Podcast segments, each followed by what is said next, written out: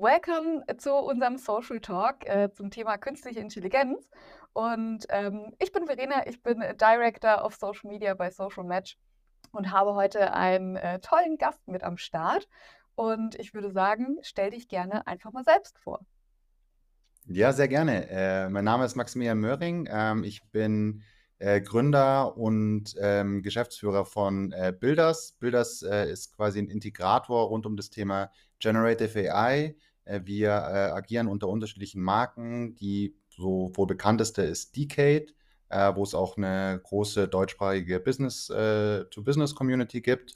Und auf der anderen Seite habe ich noch den Hut sozusagen einer NGO auf, die ich, die ich mitgegründet habe, wo ich Chief Trust Officer bin. Und in dem Kontext geht es vor allem um Responsible Tech zu entwickeln. Also wie können äh, politische Entscheidungsträger dabei unterstützen, ähm, Technologie sicher und menschzentriert zu gestalten.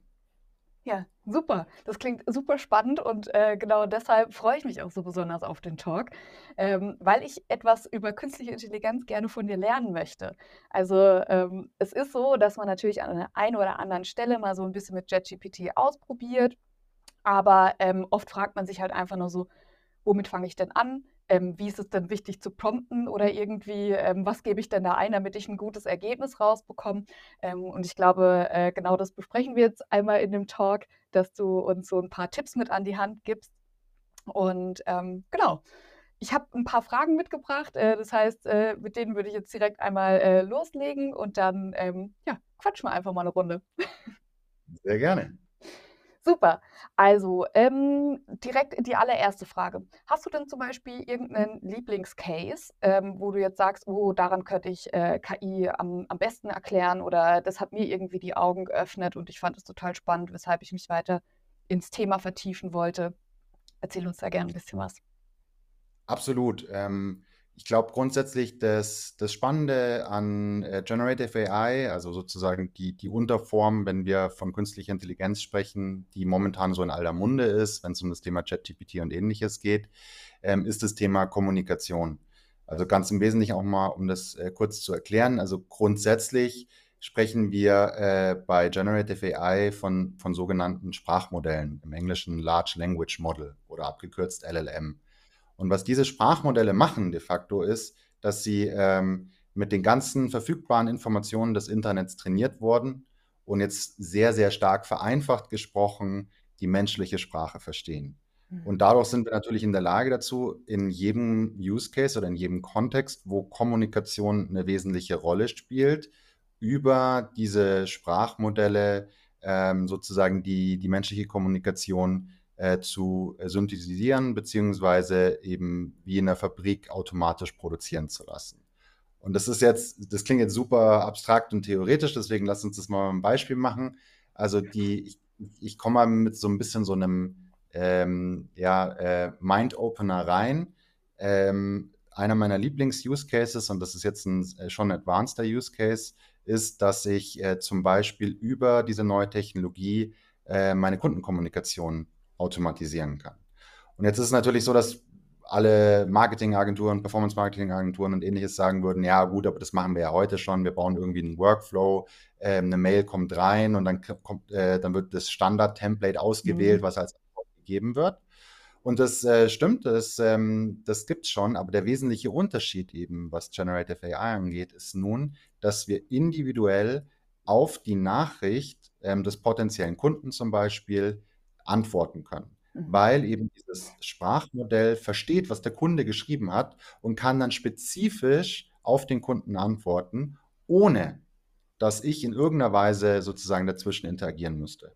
Und wie das Ganze funktioniert, ist, dass ich quasi die Schnittstelle, die mir ChatGPT zur Verfügung stellt, also das Unternehmen dahinter heißt OpenAI, andocke an, an meine bestehenden, zum Beispiel an mein bestehendes CRM äh, dadurch ähm, die Technologie versteht sozusagen, was der Kontext war des Kunden, ja, also mit dem ich schon geschrieben habe, der kennt wahrscheinlich die anderen E-Mails und ähnliches, plus in Kombination mit dem Sprachmodell jetzt darauf antworten kann. Und zwar mhm. in der Stimmlage beziehungsweise in der Tonalität, in der ich selber auch schreiben würde. Und das ist das Besondere daran, dass wir plötzlich in der Lage sind, zum Beispiel so ein Use Case Maschinen für uns, die, äh, ich sage jetzt mal, ähm, aufwendigen Arbeiten des Key Account Management bis zu einem gewissen Grad zu tätigen. Und das ist so ein Use Case, der ist natürlich schon advanced, aber wenn ich jetzt plötzlich nicht mehr selber äh, auf 80, 90 Prozent meiner, meiner Anfragen reagieren muss, sondern eine individuelle, wir sprechen auch von hyperindividualisierter äh, sozusagen Content bzw. E-Mail ähm, über so eine Technologie äh, antworten kann, ist das natürlich Wahnsinn, was meine Produktivität angeht. Voll. Ein anderer Use Case, der weniger advanced ist oder so ganz einfach ist, ist zum Beispiel, dass man hergeht und sagt, ähm, wir können jetzt mal zum Beispiel im Kontext von einer ähm, Media Budget äh, Use Case oder beziehungsweise Agentur überlegen, okay, das heißt, ich habe irgendwelche Kennzahlen, die ich bekomme äh, und die muss ich jetzt vom Kunden durchschicken, mhm. ähm, um ähm, ein kurzes Reporting zu geben.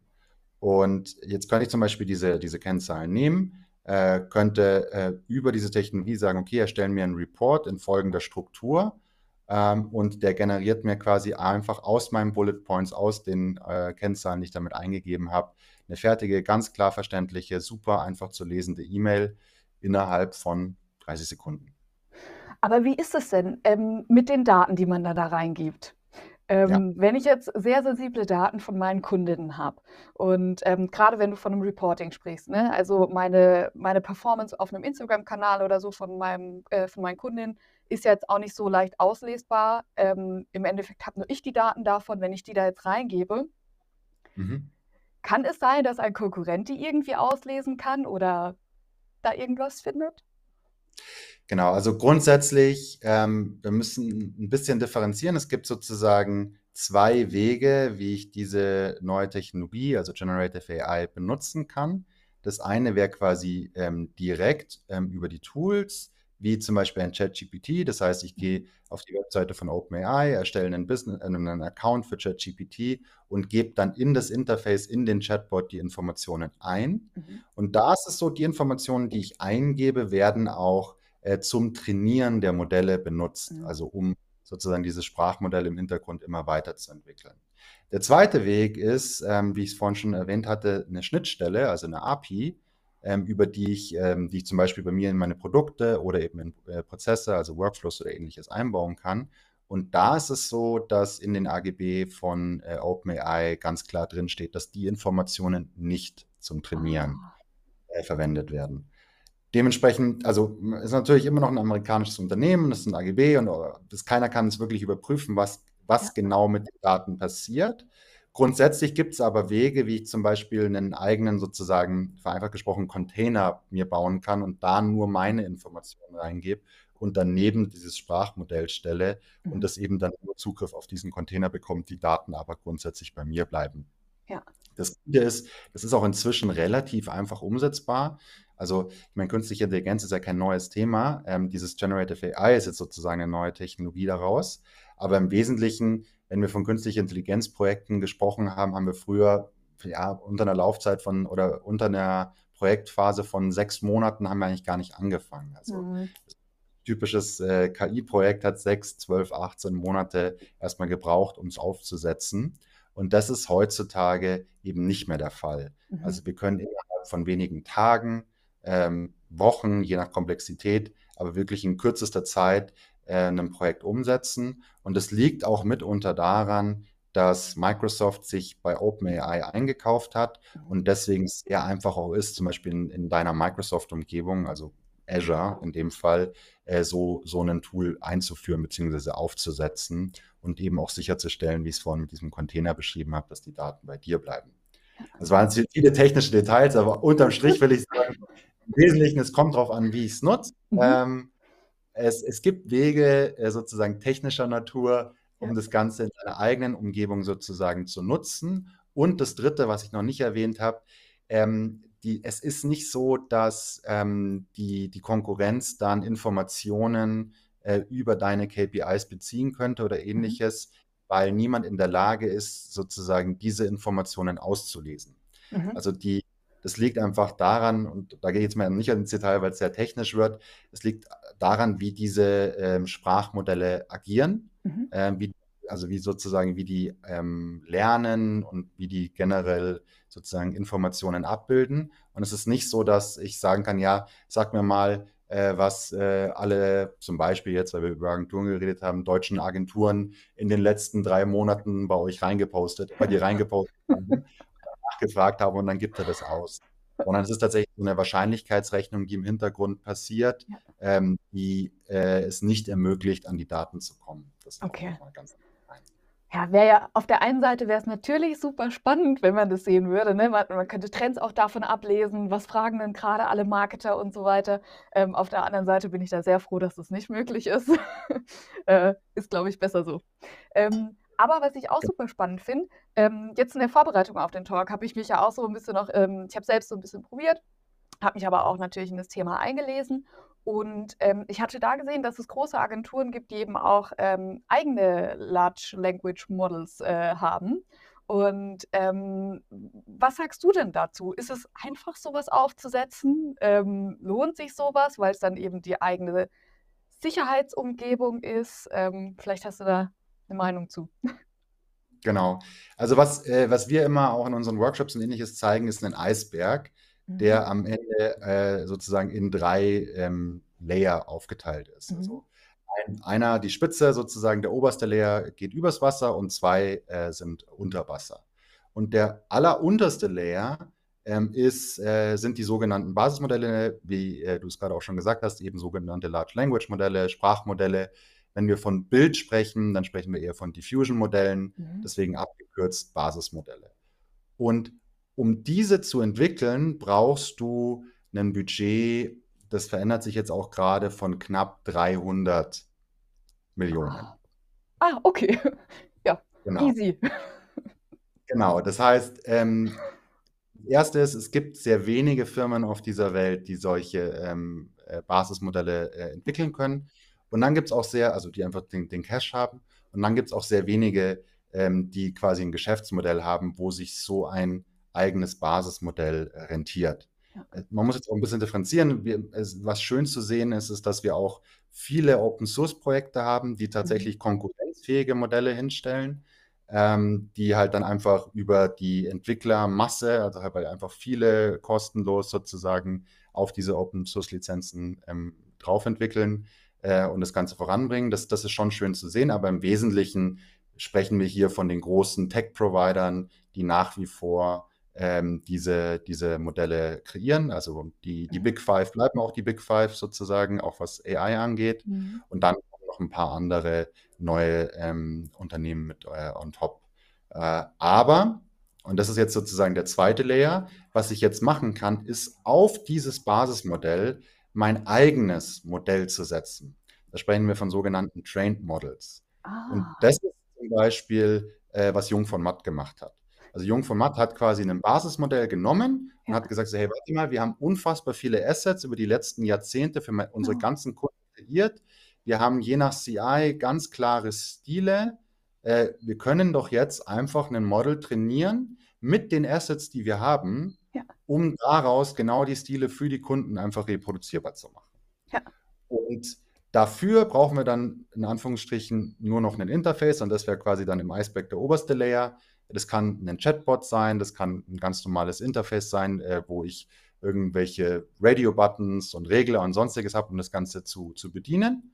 Äh, und sozusagen so ist im Wesentlichen jedes AI-Produkt aufgebaut. Mhm. Und als Dienstleistungsunternehmen, gar nicht mal jetzt nur Kreativbranche, sondern ganz allgemein, macht es natürlich absolut Sinn, die Daten, die man selber hat, die Informationen, die einen auch differenzieren Mhm. vom Wettbewerb, vom Markt, ähm, in seinem eigenen Modell zu trainieren. Mhm. Und da vielleicht 2 Beispiele dazu. Das eine auf der einen Seite ist, hm, die meisten Unternehmen haben auf in irgend 'ner Ebene 'n Wiki, 'ne Dokumentation, Templates oder Ähnliches. Das heißt, 'ne gewisse Art und Weise, wie sie arbeiten, wie Dinge funktionieren, einfach internes Know-how. Mhm. Und diese Informationen kann ich jetzt nehmen und das ist das ist das Schöne an an Generative AI. Es ist egal, in welcher Form diese Informationen existieren. Ob als PDF, ob als Excel, als Wiki, ganz egal.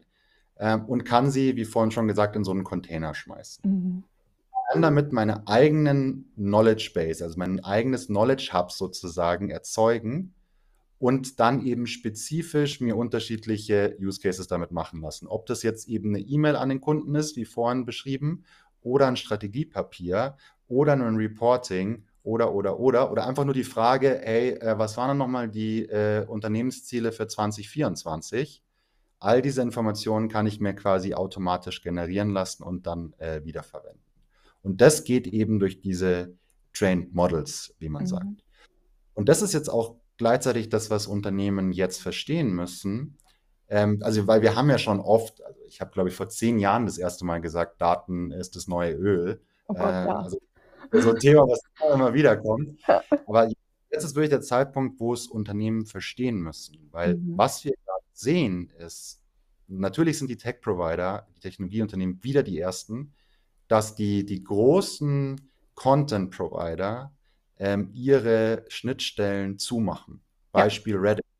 Ich, äh, Reddit hat seine API geschlossen. Selbes äh, und kostenpflichtig gemacht. Selbes gilt für Twitter bzw. X. Ja. Ähm, alle großen Unternehmen haben eben verstanden, okay, den, den in dem Fall usergenerierten Content, den wir haben, der hat einen Wert. Das ist das, was uns auszeichnet. Das ist unser USP. Und wir müssen sicherstellen, dass der nur bei uns ist. Ja.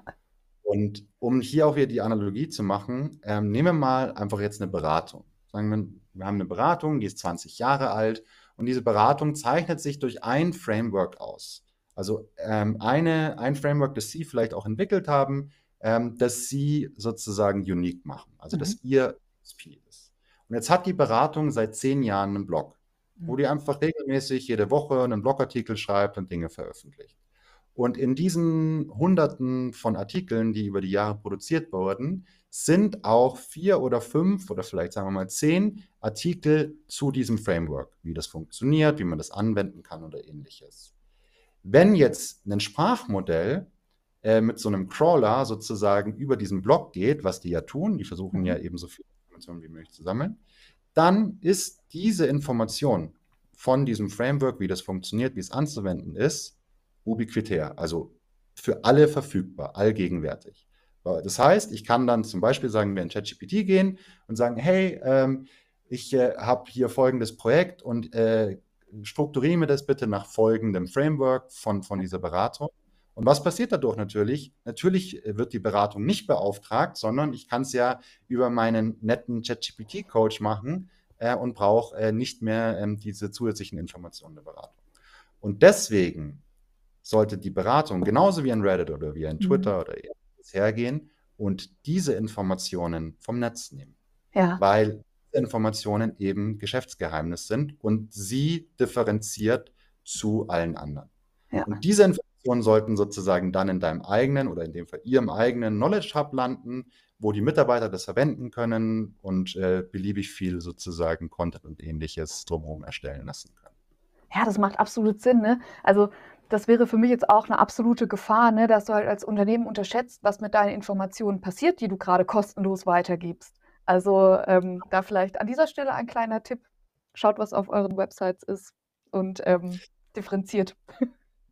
Genau, um das ein bisschen auch in die, die, die Makroperspektive zu äh, bringen. Deswegen äh, sprechen einige auch äh, Forscher im Research-Bereich davon, dass das Informationszeitalter jetzt endet mhm. und das Zeitalter des Wissens beziehungsweise des Knowledge sozusagen ähm, kommt.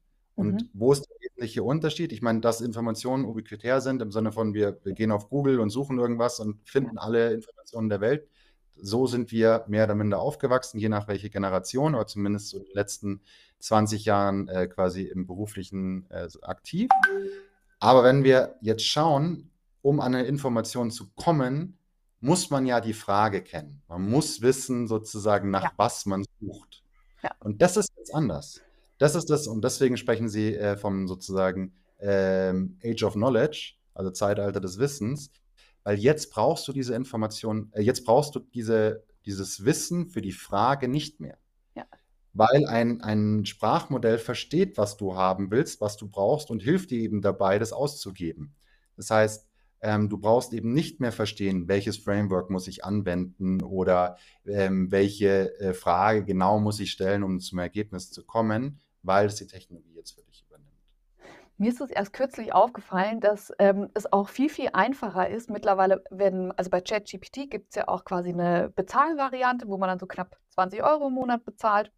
Da kann man ja ein paar weitere erweiterte Funktionen dann quasi nutzen. Und ich hatte mir das mal runtergeladen, beziehungsweise ich habe mir ein Abo dazu gemacht und, ähm, hatte jetzt über das Plugin, was es da eben auch gibt, mit DALL-E gearbeitet. Ich weiß gar nicht, spricht man das so richtig aus?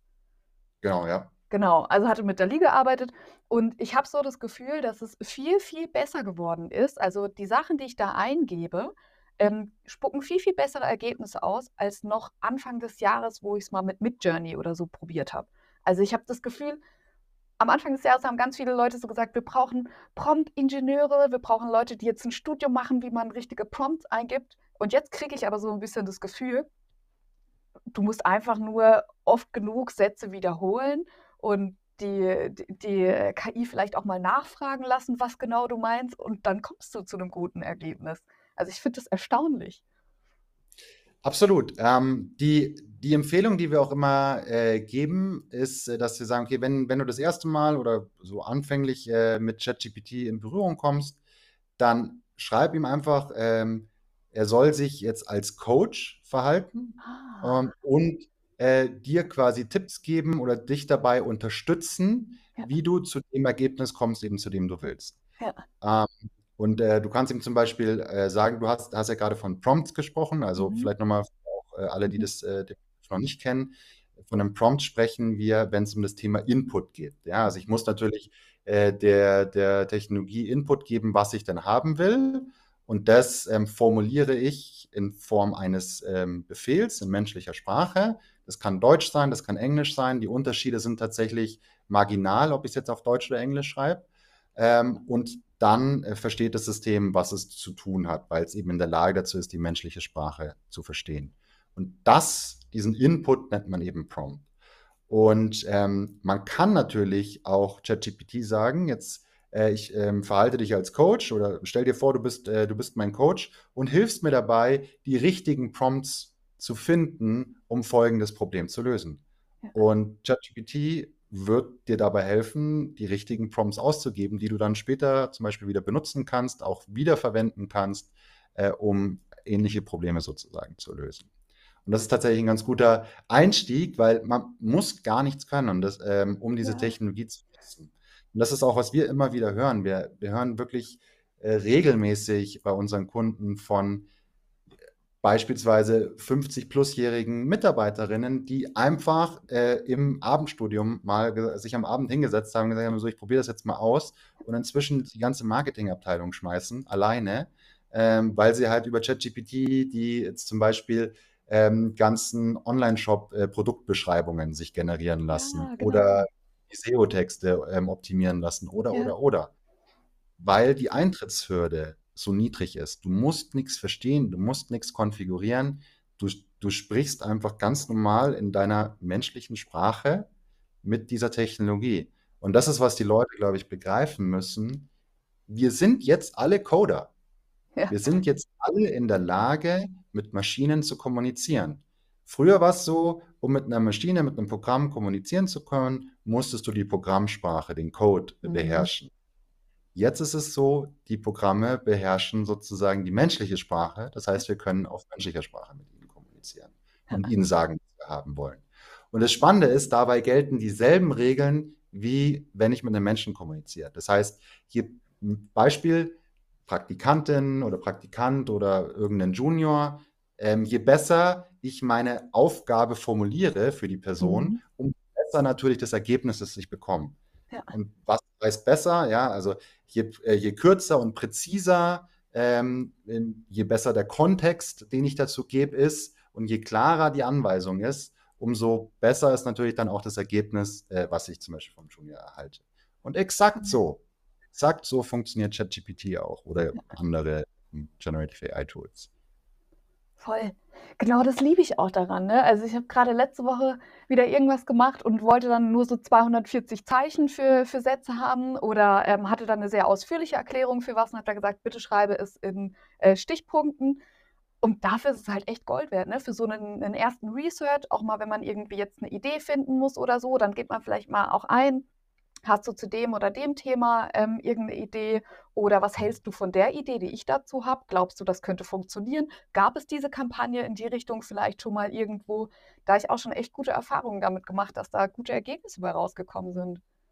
Absolut. Also du beschreibst es gerade ähm, selbst, es gibt so viele Use Cases, für die man es sozusagen einsetzen kann. Also ob das jetzt Ja, eben Research ist, ob das Brainstorming ist ähm, oder einfach auch nur ähm, jemand, äh, also dass du ChatGPT zum Challengen nutzt ähm, ja, ähm, oder dass du halt am Ende dir ähm, das ganze Korrektur lesen lässt, in eine andere Sprache übersetzen lassen oder in einer anderen For äh, Formatierung oder ähnliches sich äh, wiederge Also die, die Möglichkeiten sind wirklich vielfältig.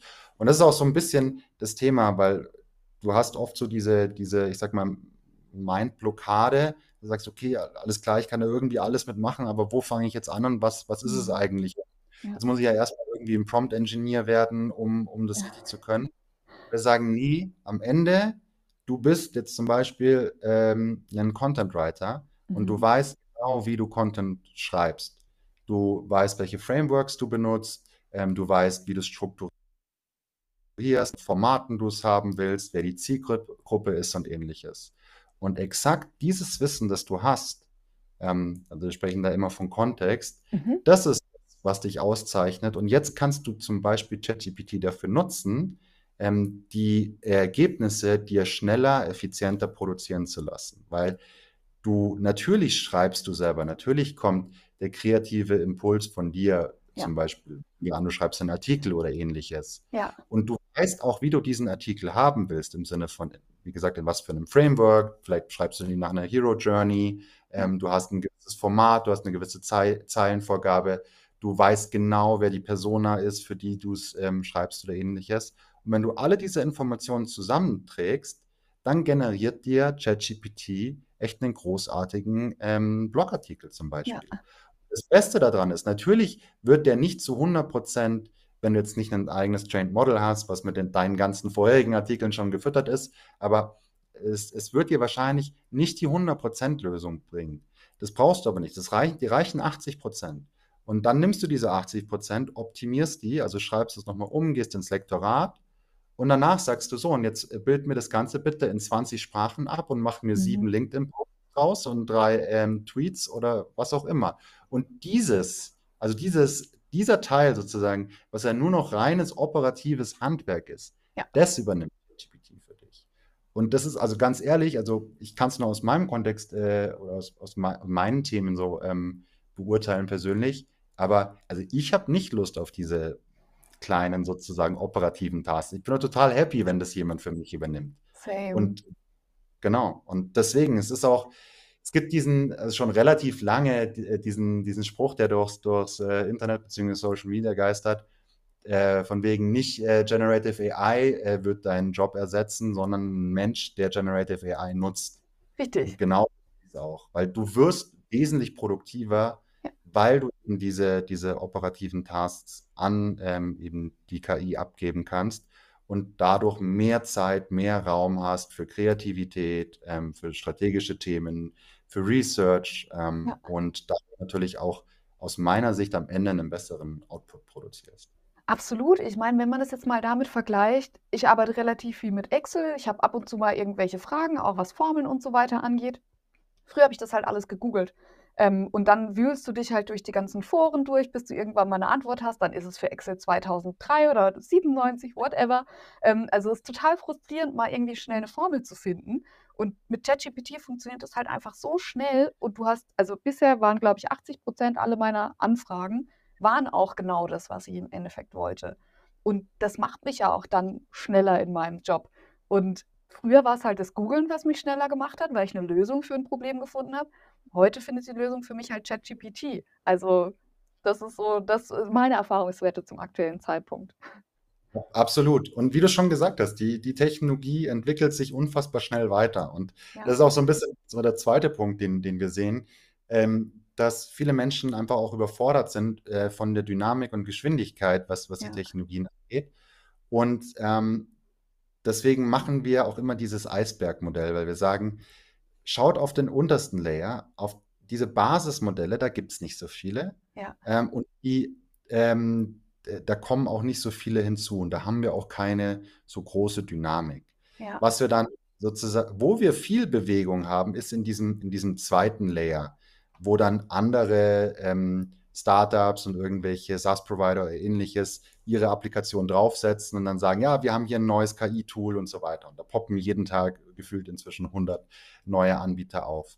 Aber das ist gar nicht so relevant im Sinne von, es reicht, wenn ich erstmal mit den Basics starte. Also es reicht, ja. ChatGPT ähm, ist in der Lage, auch hier wieder 80-20-Prinzip, äh, 80 Prozent ähm, meiner täglichen sozusagen Use Cases erstmal abzubilden. Ja. Und wenn ich da, wenn ich ChatGPT gemeistert habe, dann kann ich hergehen und überlegen, okay, jetzt brauche ich aber ein spezifischeres Tool für ähm, nochmal in einen spezifischeren Use Case. Oder jetzt ist der Punkt, wo ich es gerne hochgradig individualisiert hätte, das heißt mhm. mit meinen eigenen Dokumenten und mit meinen eigenen Informationen. Und dann kann man einen Schritt weitergehen. Aber am Anfang reicht ChatGPT im Wesentlichen aus. Und auch ChatGPT entwickelt sich rasant weiter. Also Beispiel hast du gerade ähm, genannt. Ähm, es gibt äh, in der kostenlosen Variante haben wir Zugriff auf GPT 3.5. Das, das ist das Basismodell äh, von ChatGPT bzw. von OpenAI. Und in der bezahlt-Variante haben wir Zugriff auf GPT 4. Und der wesentliche Unterschied zwischen 3.5 und 4 ist, ähm, also 4 ist äh, zum einen wesentlich langsamer, aber mhm. auch wesentlich besser. Ähm, also mhm. versteht einfach nicht besser, was ich haben will. Deswegen ist es auch kostenpflichtig, weil ähm, es OpenAI tatsächlich relativ viel kostet, wenn du äh, so eine Anfrage schickst. Aber was GPT-4 auch kann, ist, ist sogenannte äh, Multimodalität. Und das hast du mhm. auch schon angesprochen. Das heißt, der Prompt, der Input, den ich mache, muss nicht mehr in Textform sein, mhm. sondern kann jetzt auch als äh, Voice, also Stimme, beziehungsweise Bild sein. Ja. Ein kleines Beispiel, was, was ich total gerne mache, ähm, ganz oldschool. Wir, wir stehen am Whiteboard, kleben irgendwelche Post-its irgendwo hin, ähm, um irgendeinen Prozess zu definieren oder ähnliches. Dann mache ich ein Foto davon, ähm, lade das bei ChatGPT hoch, also über die App. Ich habe quasi ChatGPT als App, lade das Foto hoch und spreche dann in die App hinein äh, alles klar, das hier war jetzt eine Strategie-Session. Wir haben eine neue User Journey gezeichnet. Mit es ging um folgendes Thema. Ähm, erstell mir daraus bitte ein internes Briefing-Dokument, was ich ablegen kann. Toll. Und krieg dann ein fertiges Dokument. Ja. Und zwar, also wenn ich noch ein bisschen mehr Kontext gebe, dann auch exakt so, wie ich meine mhm. Briefing-Dokumente haben will. Copy-Paste, wir nutzen Notion, dann in Notion rein und fertig abgelegt. Mega. Eine Arbeit, die davor eine Stunde gekostet hätte. Ja. Ja oder eine halbe Stunde, aber mindestens eine Stunde, wenn ich die, okay, ich muss den Task noch machen, Thematik im Hinterkopf. Richtig. Äh, Stimmt, boah, aber genau sowas liebe ich daran, ne? Also, du kannst es sowohl fürs Business so gut verwenden, als auch gestern habe ich auch gesehen, ne, du kannst ein Foto von deinem Kühlschrank machen und danach fragen: „Was soll ich denn heute kochen?“ Auch Exakt, ganz cool, ganz ne? Also, Mega, ich ja. glaube auch selbst wenn man sich an KI vielleicht gerade so im Business-Kontext noch nicht rantraut, gibt ja auch viele Unternehmen, die ähm, zum Beispiel sagen, nee, wir wollen doch nicht, dass ihr das für irgendwelche Projekte oder so benutzt. Dann kann man es ja auch für einen privaten Gebrauch einfach mal für, für solche Spielereien benutzen. Ähm, einfach um zu sehen, wie, wie mächtig dieses Tool ist. Ne? Also ich bin Absolut. schon Fan. Sehr schön. Ja, aber das ist, ich glaube, das ist nochmal ein ganz guter Punkt, den du sagst. Ähm, und zwar, ähm, um das auch zu betonen, es ist wie mit jeder neuen Technologie. Mhm. Du lernst nur, indem du sie anwendest. Ja. Das heißt, nur durchs Probieren siehst du, okay, was macht für mich Sinn, was macht für mich nicht Sinn. Ja. Also Beispiel E-Mails. Schreibe ich meine E-Mails noch selber? Ja, in den aller, allermeisten Fällen. Ähm, weil ähm, ich nach wie vor schneller bin, jetzt kurz mal eine E-Mail zu tippen, als da in ChatGPT zu gehen, äh, einen Prompt reinzusetzen äh, und mir dann die E-Mail rauszukopieren. Aber es gibt natürlich in, in meinem Alltag Dutzende ähm, Prozesse bzw. Abläufe, die inzwischen über ähm, Generative AI laufen. Also ich habe die unterschiedlichsten Tools, ähm, Generative AI Tools bestimmt 20 Mal, ohne zu übertreiben, am Tag offen bzw. in wow, Nutzung. Wow, krass. Genau, und das, ähm, das, das kam auch nicht von heute auf morgen. Ich meine, äh, ich, benutze die Tools jetzt sehr aktiv seit einem guten Jahr mhm. äh, und also in meinen eigenen Prozessen und Abläufen. Und das war am Anfang, dass ich erst mal eine Sache ausprobiert habe und dann habe ich das auch wieder vergessen und dann, ah ja, stimmt, äh, kann ja ChatGPT dafür und so weiter, ja. Ja. Ging hin und her und irgendwann mal, das ist wie mit jedem Habit, hat sich halt das quasi bei mir verinnerlicht und es ist ganz natürlich. Und so ist es zum Beispiel jetzt auch, dass ich ähm, wahrscheinlich nur noch äh, in 25 Prozent der Fällen auf Google gehe. Ja. In den restlichen 75 nutze ich meistens Perplexity AI. Das Ja. ist nochmal ein anderes Tool. Ja, genau. Aber ja, genau. Ähm, weil es mir halt die Informationen viel besser zusammenfasst ähm, Voll. und trotzdem die Quellen anzeigt und so weiter. Und das äh, war eine Umstellung und wir, ja, gerade auch im, im Kreativkontext kennt man es, äh, Userverhalten zu verändern, das braucht Zeit. Und deswegen sozusagen der Appell, wirklich, wie du es auch gesagt hast, wenn es im Unternehmenskontext nicht geht, dann privat einfach anfangen zu nutzen, damit man anfängt eben zu verstehen, okay, wofür eignet sich in meinem konkreten Fall für mich in meinen Abläufen. Voll. Also, wenn ich mich noch daran erinnere, ähm, in meinem Studium, das wäre der Wahnsinn gewesen, da sowas wie Perplexity zu haben. Ähm, also, da gerade ne, bei Perplexity kann man ist ein anderes AI-Tool, wo man eben, ähm, auch studienbasierte Sachen rausfindet. Ich glaube auch sogar, dass die Daten 'n bisschen neuer sind als bei ChatGPT. Ich glaube, da ist das Datum noch mal 'n bisschen anders. Ähm, aber das hätte mir so viel geholfen. Äh, ja, schade. Genau, also Perplexity ist tatsächlich Realtime im Sinne von, es durchsucht für dich das Internet und Ah ja. äh, dann aus. Das kann jetzt äh, wieder Ch- äh, GPT-4, also quasi ChatGPT in der bezahlten Variante auch, ähm, äh, kann man sozusagen eine äh, Funktion dort auswählen. Aber ähm, ich persönlich finde, dass Perplexity äh, zum einen schneller ist und auch wesentlich ähm, schöner in der Aufbereitung. Also du Mhm, kriegst halt stimmt. kurz einen Prosatext und ha- hast dahinter halt dann auch immer die jeweiligen Quellen, wo was herkommt. Ja. Genau. Stimmt, genau, da stehen immer genau die Zahlen dahinter und dann kann man da einmal auf die Quelle klicken. Ja, kann ich auch nur empfehlen, das mal zu probieren. Genau, genau. Mega, ja, wenn wir gerade schon bei den Tooltips sind, ähm, du hast gerade schon angesprochen, mit mit 20 verschiedenen, äh, Tools arbeitest du. Was sind denn vielleicht so deine Top 3 bis 5? Genau, also tatsächlich im, im Wesen, für mich persönlich, das nach wie vor beste und wesentlichste Tool ist ChatGPT mit, Mhm. mit ganz, ganz, ganz viel Abstand. Äh, das heißt, äh, wenn es um das Thema Strukturieren von Informationen geht, wenn es um das Thema ähm, äh, Sparring, Brainstorming ähm, oder ähnliches geht, benutze ich immer ChatGPT. Es gibt eine Ausnahme. Ähm, leider ist dieses Tool in, in äh, Europa noch nicht oder in Deutschland auch noch nicht verfügbar. Man kann das über einen VPN umgehen. Äh, das ist Claude ähm, Mhm. oder Claude 2. Der, der einzig sozusagen wesentliche Vorteil zwischen äh, ChatGPT und Claude 2 ist, dass Claude 2 ähm, mehr Input verarbeiten kann. Das Ah. heißt also, was ich da oft mache, ist, wenn ich, ähm, wir lesen ja relativ viele Research-Dokumente, Mhm. logischerweise, weil einfach gerade so viel auch da passiert. Ähm, und dort kann ich zum Beispiel ein PDF hochladen Ah. äh, mit zehn Seiten oder ähnliches und dann mir sagen, okay, ähm, fasse es mir zusammen und nenne mir die, die Kern ähm, sozusagen Learnings aus diesem äh, Dokument. Das äh, kann Claude äh, 2 versus ähm, eben ChatGPT nicht. Ja. Deswegen, das ist so das zweite Tool, was ich dafür einsetze. Ähm, spannenderweise, ich habe äh, früher, also Grafiksachen sehr viel mit Midjourney gemacht. Mhm.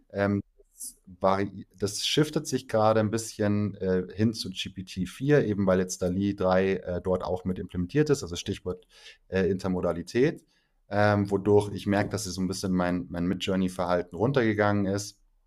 Äh, mit Midjourney kann ich aber wirklich ähm, so zum auch wieder auf, auf Bildebene zum Brainstorming, wenn es darum geht, einen Designer zu briefen Ja. ähm, oder ähm, mal irgendwas zu visualisieren. Ähm, also meine Frau zum Beispiel äh, ist äh, Interior Designerin, die lässt sich damit Mega. quasi Räume gestalten und sagt, okay, mach mir das in einem Mid-Century-Stil und zeig Ja. mir genau, wie das aussieht oder ähnliches. Genau. Also das heißt, so gerade für so Brainstorming-Themen, wo du eine Visualisierung brauchst, wo du eine Visualisierung hilfst, äh, da wäre auf jeden Fall Midjourney oder jetzt eben ChatGPT äh, super. Und wie schon genannt, äh, Perplexity AI für jegliche Research-Themen, äh, wo ich aktuelle Daten brauche. Das wären jetzt so erstmal drei beziehungsweise vier Tools, die ich an die Hand legen würde. Mhm. Wenn man, und mit denen kann man, also kann sozusagen der ich sage jetzt mal, der, der Durchschnitts, der, der normale User eigentlich alle Use Cases abbilden, die er, die er haben will. Genau. Gibt es da noch irgendeine KI von den äh, 20, die du benutzt, ähm, die total ähm, verrückt ist oder überraschend? Ähm, also das sind sie alle im Sinne von, das ist immer eine Frage, wie man, wie man sie formuliert, ähm, ja. wie man mit ihnen kommuniziert. Also man kann auch ganz gezielt, also das ist ja das Schöne bei, bei der KI, du kannst äh, über den Kontext sie in eben in, in, eine Perspektive bringen, auf die du sonst sozusagen nicht gekommen wärst. Also ja. ich zum Beispiel ganz oft mache, wenn es um das Thema verrückt geht, ähm, ich versuche zwei Dinge äh, zu kombinieren, die einfach überhaupt nicht zusammenpassen. Also mhm wir haben irgendeinen äh, Prozess und wir haben irgendeine Strategie und du sagst, okay, das hängt überhaupt nicht zusammen und dann äh, fotografiert es ab oder, oder gibt es eben als Input äh, zum Beispiel in ChatGPT und sagt, okay, ähm, bring, äh, mach mir daraus äh, einen Actionplan, wie ich diese beiden Themen in einem umsetzen kann. Ja. Ähm, und da kommen natürlich Dinge raus, wo du danach sagst, okay, da, da wäre ich jetzt nie drauf gekommen. Ja. Was verrückte ähm, KIs im Allgemeinen sind, ist so das Thema Agents. Ähm, mhm. Das ist jetzt ein bisschen komplizierter, aber im Wesentlichen ist es so, du kannst ähm, bei diesen Generative AI ähm, auch hergehen und sagen, äh, ich definiere jetzt einen sogenannten eben Agent, Agent, mhm. der hat eine Aufgabe. Zum Beispiel du, nehmen wir jetzt mal an, machen wir ein ganz anderes Thema, du bist ein Investment Manager und es geht, äh, dein Job besteht darin, Unternehmen zu beurteilen, ob man diese kaufen soll oder investieren soll oder ähnliches. Und jetzt hast du natürlich unterschiedliche Perspektiven. Auf der einen Seite suchst du natürlich nach den, nach den Dingen, die das Unternehmen auszeichnen und besonders machen. Und auf der anderen Seite bist du natürlich auch der kritische Investor, ähm, der natürlich äh, versucht, äh, auch ja jedes Risiko zu identifizieren. Und diese Perspektiven könntest du jetzt zum Beispiel in zwei Agents abbilden. Mhm. Das heißt, eine KI, die immer positiv ähm, auf das Briefing reagiert und immer sozusagen die Vorteile rausfindet äh, und filtert. Und die andere KI, die immer gezielt nach dem Risiko sucht. Ah, wie und spannend. spannend.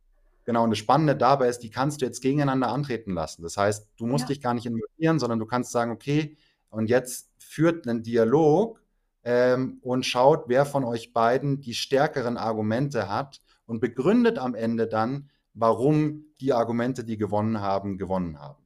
Oh, wie verrückt. Und aber in was für einem Umfeld passiert das? Also nicht auf ChatGPT, sondern ähm, das ist nochmal. Genau, das ist, genau, das ist dann nochmal, das ist dann sozusagen nochmal eine Weiterentwicklung. Also das läuft dann über zum Beispiel Langchain als mhm. Beispiel, mhm. äh, wo du also was de facto passiert ist, dass du ähm, einfach auch hier wieder, man kann sagen, so eigene Container bildest, also ich, jetzt nicht technisch erklärt, mhm. äh, wo du ähm, ein, ein Prompt sozusagen als Aufgabe definierst und dieser Prompt wird dann sozusagen immer, immer wieder ausgeführt und dann definierst du einen neuen Container und selbiges passiert dann mit dem neuen Prompt auch wieder. Und die ah. kannst du so wie so eine Kette aneinander rein und mhm. sagen, okay, immer wenn du Input bekommst, reagierst du so und immer wenn du Input bekommst, reagierst du so. Ganz Krass. vereinfacht gesprochen, genau. Ja, wie verrückt. Also ich finde auch, ne, da passiert ja auch einfach so viel. Also jeden Tag gibt es irgendwie was Neues und ähm, die Tools haben sich verbessert, ne, von Version 3 auf oder 3.5 dann auf 4 und so weiter. Ne? Ähm, also es bleibt auf jeden Fall spannend in dem Bereich. Ähm, ich glaube, wir würden so langsam auch mal ein bisschen zum Ende kommen. Ähm, und ähm, ich habe noch eine Frage mitgebracht, weil wir haben gestern im Team ähm, darüber diskutiert. Und ähm, hast du das Gefühl oder weißt du, ob die KI deine Fragen besser beantwortet, wenn du nett zu ihr bist und zum Beispiel Hallo und Danke sagst? Ähm, tatsächlich, äh, nein, tut sie nicht. Äh, oh. Das kann man oh. schon beantworten. genau. Aber ähm, der, mein, mein Co-Founder, der Timo, sagt immer, äh, ich bin höflich zur KI, weil wenn sie dann mal die Weltherrschaft an sich reißt, dann will ich sagen können, hey, ich war immer nett zu dir. good one. Okay, gut. Ja, das, äh, das klingt doch nach einem guten Schlusswort. ja. Na super. Ganz lieben Dank, äh, Max. Ähm, und äh, vielleicht machen wir noch mal in ein paar Monaten wieder einen Talk und gucken, was sich alles verändert hat. Äh, ich glaube, da gibt es da wieder einiges zu besprechen. Sehr, sehr gerne. Auch vielen Dank an deine Stelle. Gerne. Dann mach's gut. Tschüss. Ciao.